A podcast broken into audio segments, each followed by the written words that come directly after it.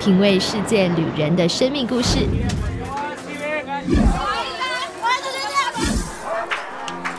找回记忆中的幸福滋味。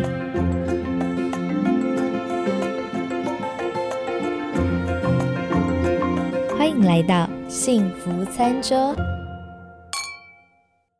欢迎大家收听今天的幸福餐桌，我是 Anna。今天又到了我们的周末了，又要来聊聊天。那今天 Hannah 想要跟大家分享一本书，叫做。爱之语就是五种爱的语言。那这爱之语运用的方式非常的广哦，它不是单单只有用在情侣啊、夫妻之间这种爱情，它也可以用在父母跟子女之间。你可以观察孩子是什么样的爱之语，他怎么样跟你表达，然后呢，你要怎么样呃去用孩子能接收的他喜欢的爱之语来回应他。那另外呢，因为这个用在人与人之间，比如说跟朋友啊，也是非常的实用。所以我们才不会一直在错待彼此。就是像我上一集不是有聊到说，我跟我先生的那个呃性关系上面碰到困难吗？那虽然我靠着床上那本书里面教的很多细很多这个步骤和细节去尝试以后，我们找到了一个出路。但其实呢，那本书里面也讲到了一部分小小的一部分，提到了爱的语言。那我自己其实呢，在婚前。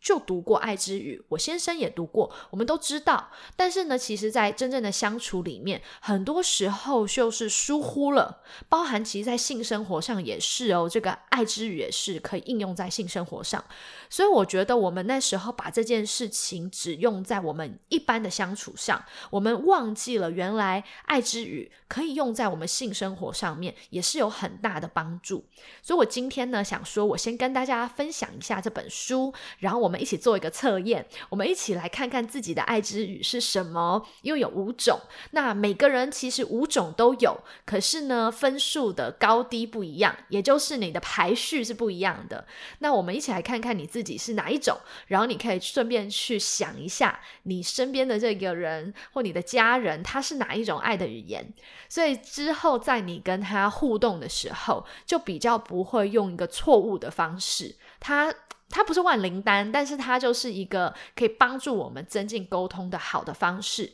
甚至。我知道有很多的那个婚辅、婚姻辅导，或在结婚前的辅导、婚后的辅导这样的课程里面，常常会把这本书和这本书讲的这个理论拿来应用，然后拿来变成一堂可以去学习的一个课程。那因为它可以做心理测验的感觉嘛，所以很多人，包含像是我记得以前小时候就是在教会那种国高中生啊，或大学生，也都非常的爱做这个爱之语的测。验，那大家可以彼此一起分享说，哎，你看我的测验结果哪一个？呃，我谁跟谁是一样啊？我们两个都是那个，比如说金星时刻的人。所以我觉得在这样子的一个团体的互动当中，爱之语也是一个很不错可以拿出来讨论的主题。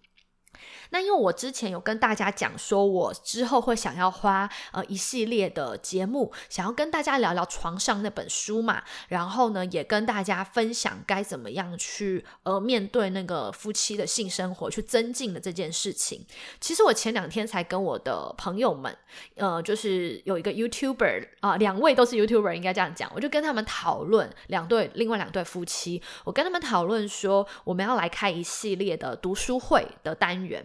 那我们同时放在 Podcast，也会放在网络的呃 YouTube 的频道上面。我们都想要来聊聊关于床上那本书，聊聊夫妻的性关系。尤其是有很多人可能跟我一样，你可能也是基督徒，然后你觉得自己在教会里求救无门，然后呢，网络上的资讯又很杂乱，你又找不到一个好的方式可以帮助你。我就觉得说，哎，我。我自己这个才刚刚走过这样切身之痛的经验，我就觉得哇，真的太需要分享给大家了。不过在我们开始就是呃床上的那一个呃性关系的这个这个系列的读书会之前，我其实想要先跟大家分享《爱之语》这本书，因为这本书它其实可以应用在很多的层面，所以我觉得这本书也是一个算是人生中。必读的读书单吧，读书清单之一。我觉得这本真的是所有人都必读的一本书。好，那我们呢就先开始来讲一讲什么是爱之语。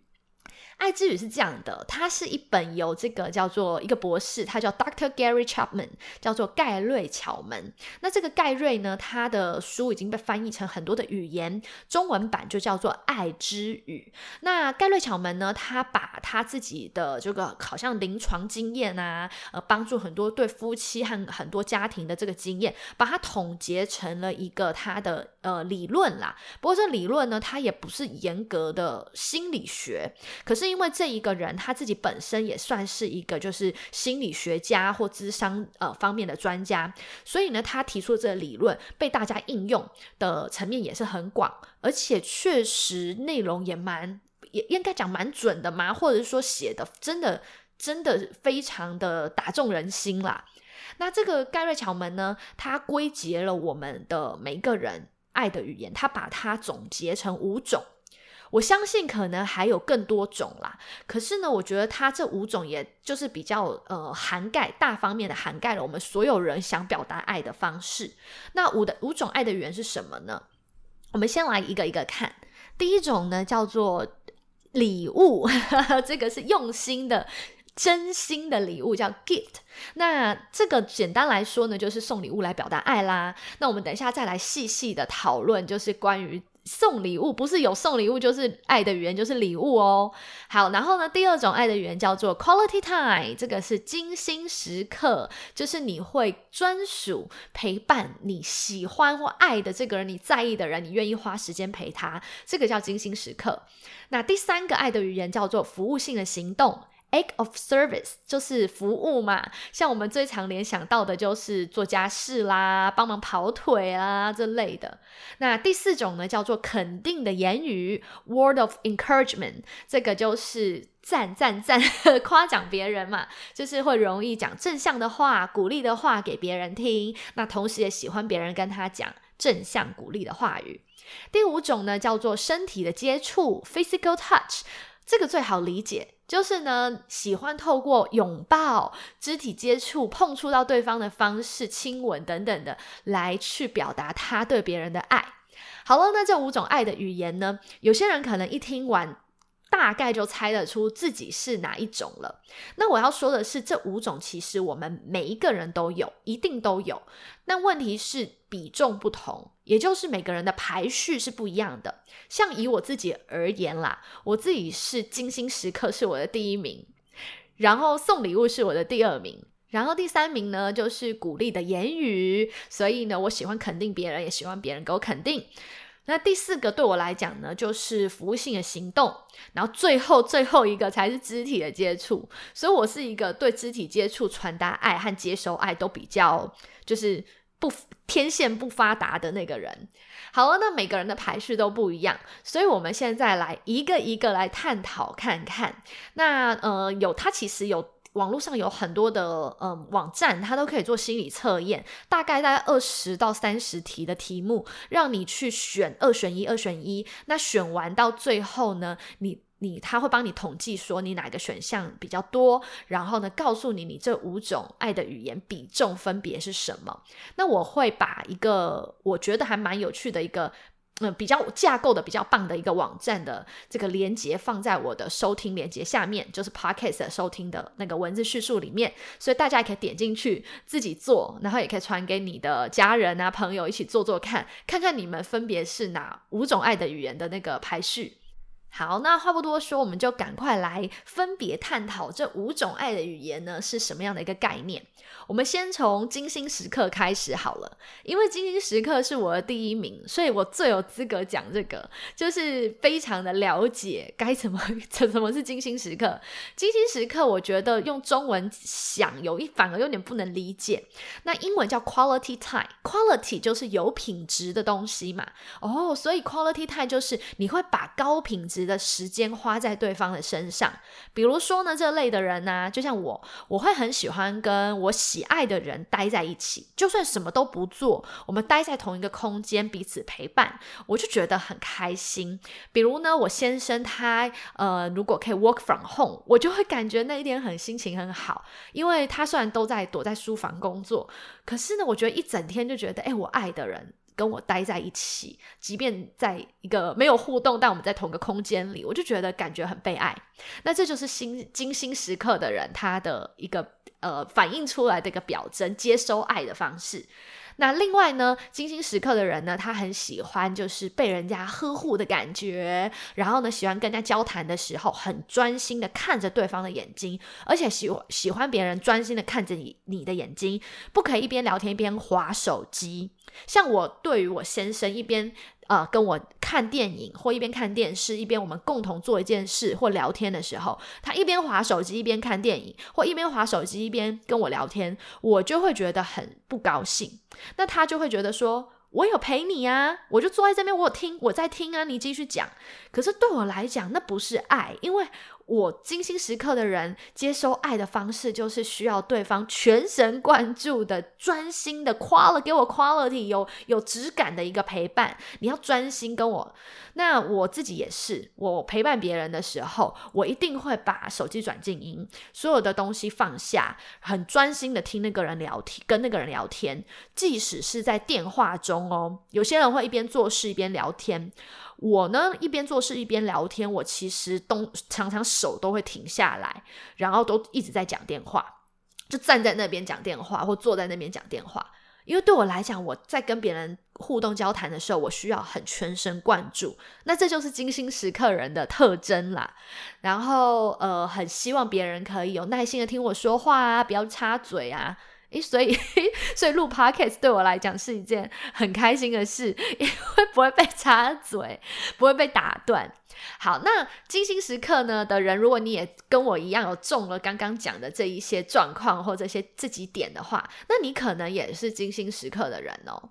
好，那接着呢，我们再来讲讲看肢体接触，就是 physical touch，这个是我老公最最最最高分的第一名的。然后是我的最低分，所以其实我们两个完全是颠倒的。那像我们这样子的人，其实，在呃磨合的过程也会比较辛苦，因为我们两个传达和接收的给予的东西是不一样。那肢体接触的人，就身体接触的人，他们喜欢什么呢？他们喜欢被人家拥抱。喜欢被人家亲吻，被人家触摸，有时候坐在一起看电视，呃，膝盖碰到他啊，手摸他一下啊，搭他一下肩膀，他都会觉得很开心。那同样的，他也会对你做这样的事情，就不，我不是说那种谈恋爱然后毛手毛脚哦，我说的是他会。你会发现这个人，他看到你就会啊，好开心哦，就给你想要给你拥抱。那或者是呢，他爱你，他就想要用呃，就是碰触你的方式来表达他跟你很亲近。不只是恋人之间，朋友也是。像我发现我老公，他对男生嘛，他就很喜欢跟人家 high five，或是 face bump，英英文的 face bump 就是拳头击击击拳这样击掌。我记得我第一次跟他呃单独一起出去，那时候还没谈恋爱，他竟然在我下车，他把我送到民宿，我下车的时候，他跟我 face bump，我那时候被吓到，因为他就忽然间从驾驶座伸出了一只拳头过来，我想说你要干嘛？然后愣了两秒钟才想到，哦，他好像是要跟我击掌，然后我才跟他碰了一下，然后我很尴尬，可是他。他觉得那样是 他表达一种喜喜欢你这朋友的方式，所以这也蛮好玩的。那因为这像这个是我的最低分嘛，所以呢，我对于肢体接触，我其实是嗯不会反反弹，但是就会我他认为他在给我爱，可是我没有感觉到这样是很爱的表现。嗯，就就算不是对呃亲亲人或者是恋人。我以前记得我在那种国中、高中读书的时候，下课的时候不是女孩子都喜欢三五成群去上厕所嘛？然后我有些同学就是比较肢体接触型的的那个女生的朋友，他们就是会哎要不要上厕所？他就手就直接勾我的手背，要就是好像手勾手，两三个这样一起走在走廊去上厕所。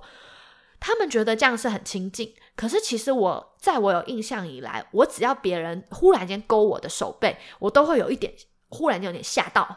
不是真的很惊吓，就是有一点呃呃，他勾着我耶，然后我会有点不自然，我身体有一点点僵硬，然后我知道对方是善意，我们两个是好朋友，可是我就对于这样手勾手、手牵手的这样的行为，我其实是没办法很。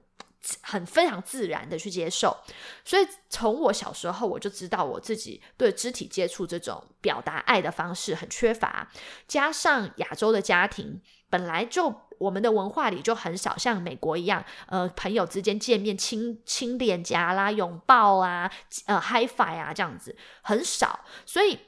爱的语言其实在一个文化底下也会容易呃。好像是后天的吧，塑造成我们的这样子的一个接收和传达的方式，所以我觉得跟呃整个生长环境有关系，而且爱之语它会随着就是时间的推移，会其实会有变动的，这五个排序其实是会改变的。好，那接着我们来讲第三种。第三种呢是肯定的言语，这个是我的第三名，然后是我先生的第二名。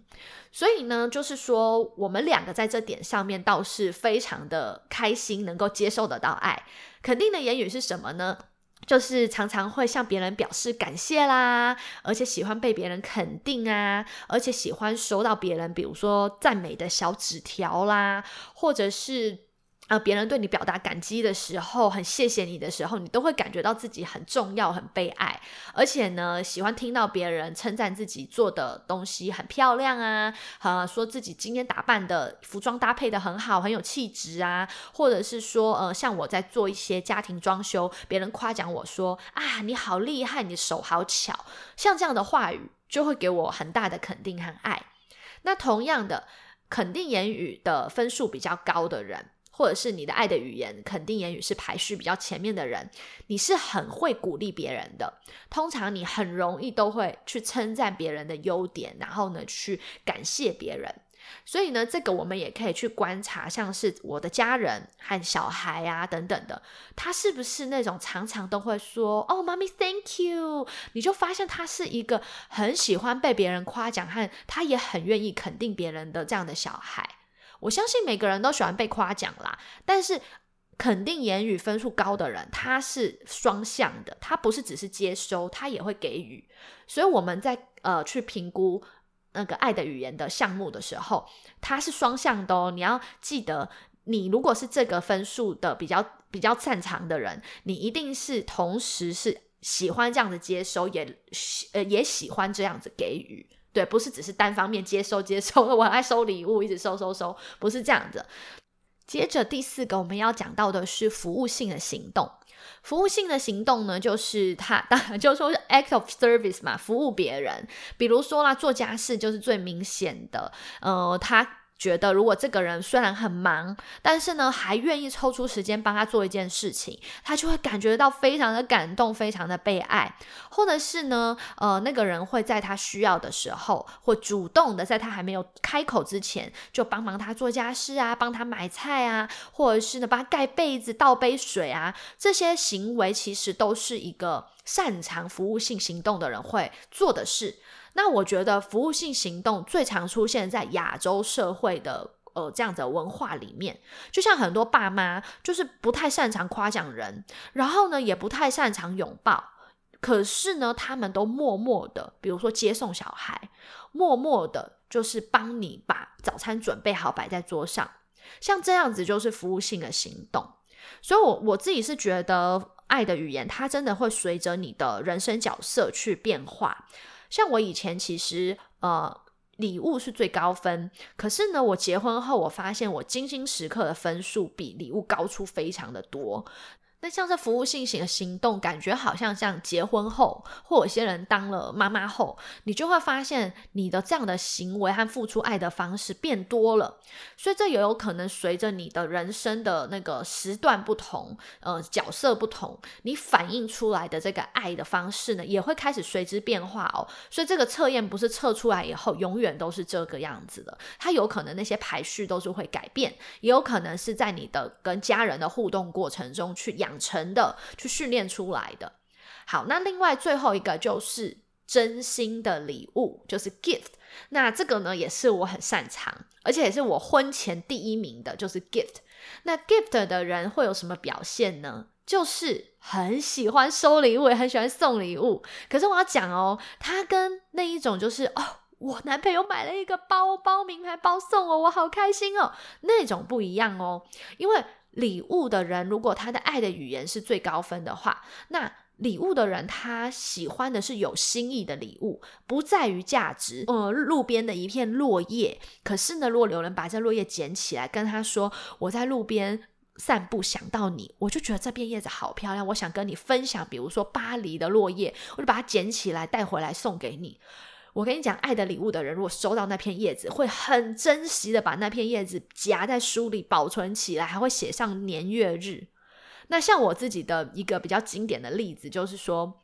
呃，我的小叔那个丁小弟，他呢以前小时候曾经有一次我生病，他竟然就串了一个那个塑胶珠珠的手串送给我，串的真的蛮丑的，也哩哩啦啦，就很丑这样一串。可是你知道那串手串，我到现在都还放在我的一个纪念的小盒子里面，舍不得丢。因为对我来讲，那个我每次看到那手串，我就想到那时候他想他想对我表达一个关爱。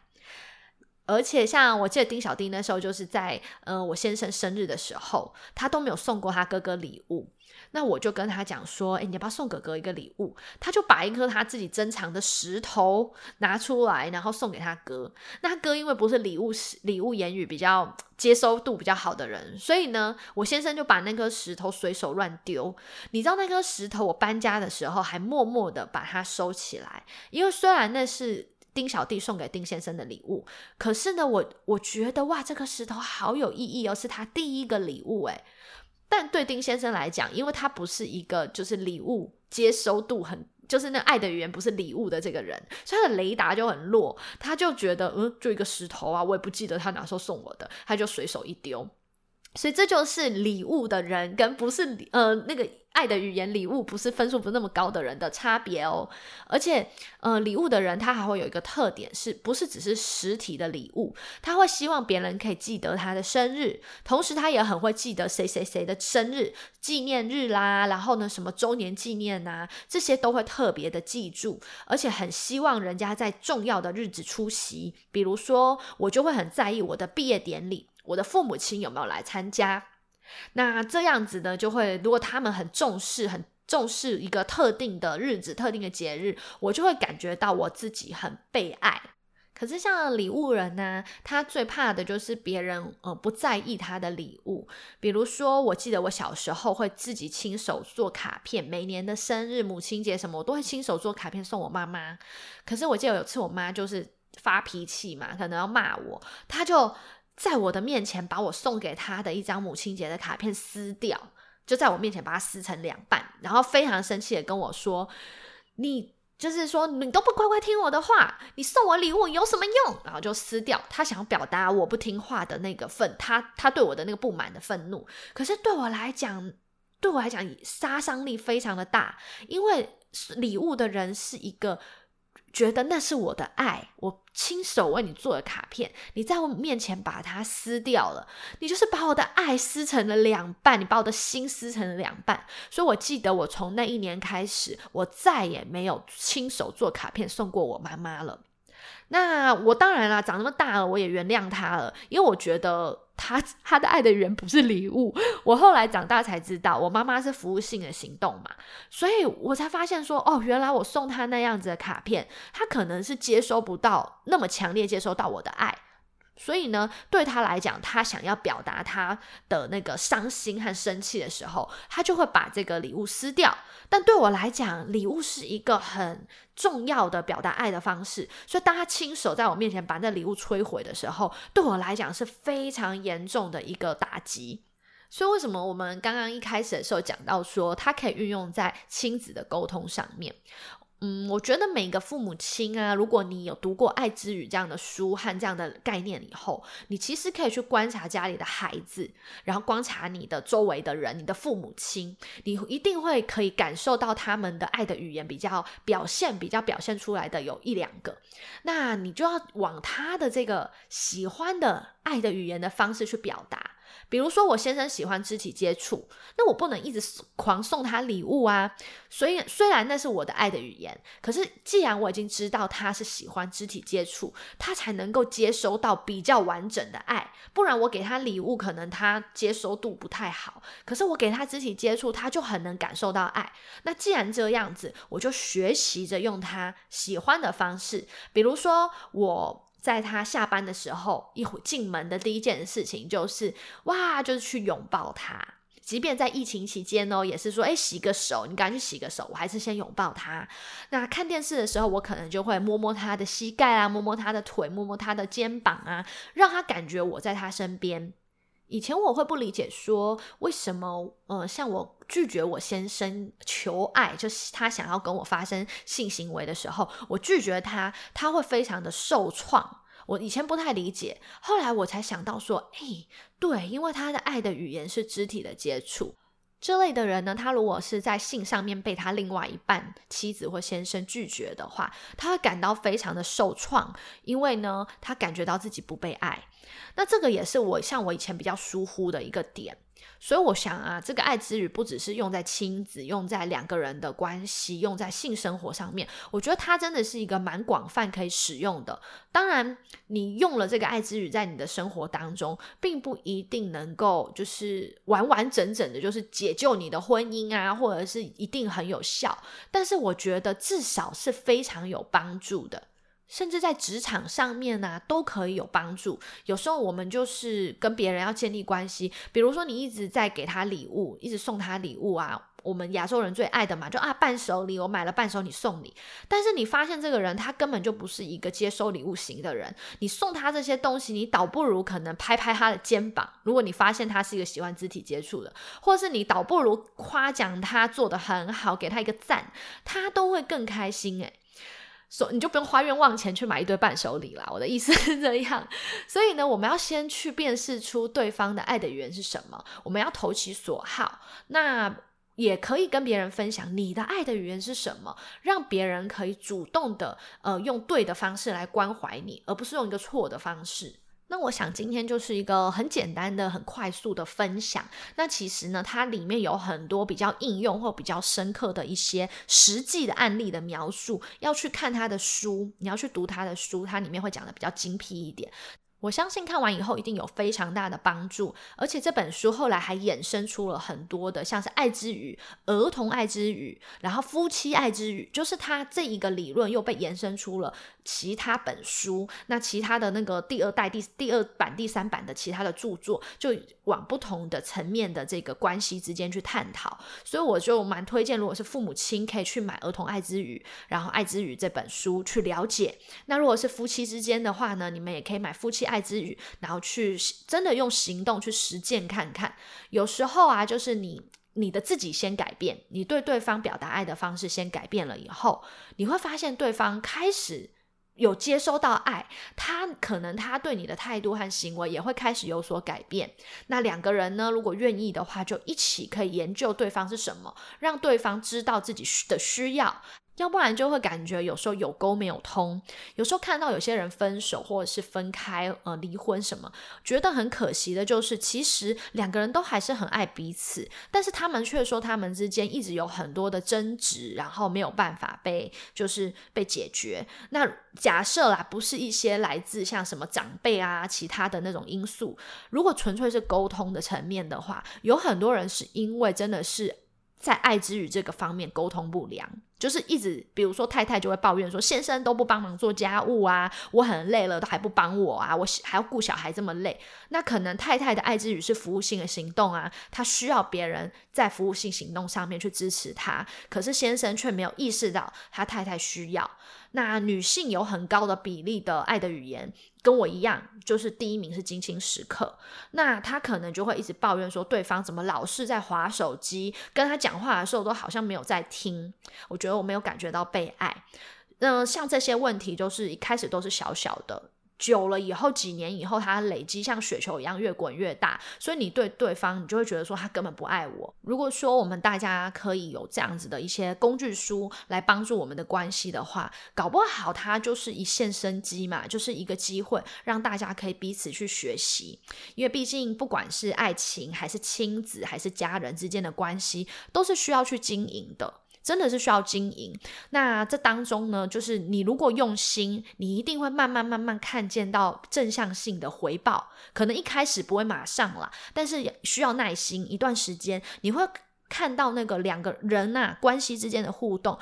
就是像数学的 x 和 y 一样，它就是变数。你投入了不一样的变数进去以后，它带出来的那个结果是不一样的。所以我觉得大家可以用这样爱之语的这个概念去来试试看，在每一段关系当中。那我们今天节目就到这边喽，希望大家会喜欢这个读书会这个读书会系列，跟大家分享一些有趣的工具书。我相信这些书一定是可以帮助大家的生活，可以让我们的呃生活会变得更美好好、更开心、更幸福。祝大家这个礼拜有美好的周末喽！愿上帝的喜乐充满你的心，拜拜。